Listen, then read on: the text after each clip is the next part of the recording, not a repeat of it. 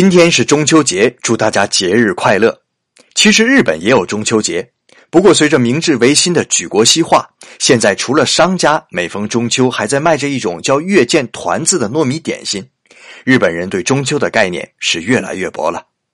关于中秋的传说，最有名的要说《竹取物语》了。一个老翁在竹子中发现了一个小女孩，后来女孩出落成绝世美人，就连日本天皇也为之折服。可女孩却在八月十五月圆之夜羽化登仙，原来她本就是月亮里的神仙。据说天皇伤心欲绝，将女孩留下的不死神药在山上焚烧，从此这山叫不死山，谐音富士山。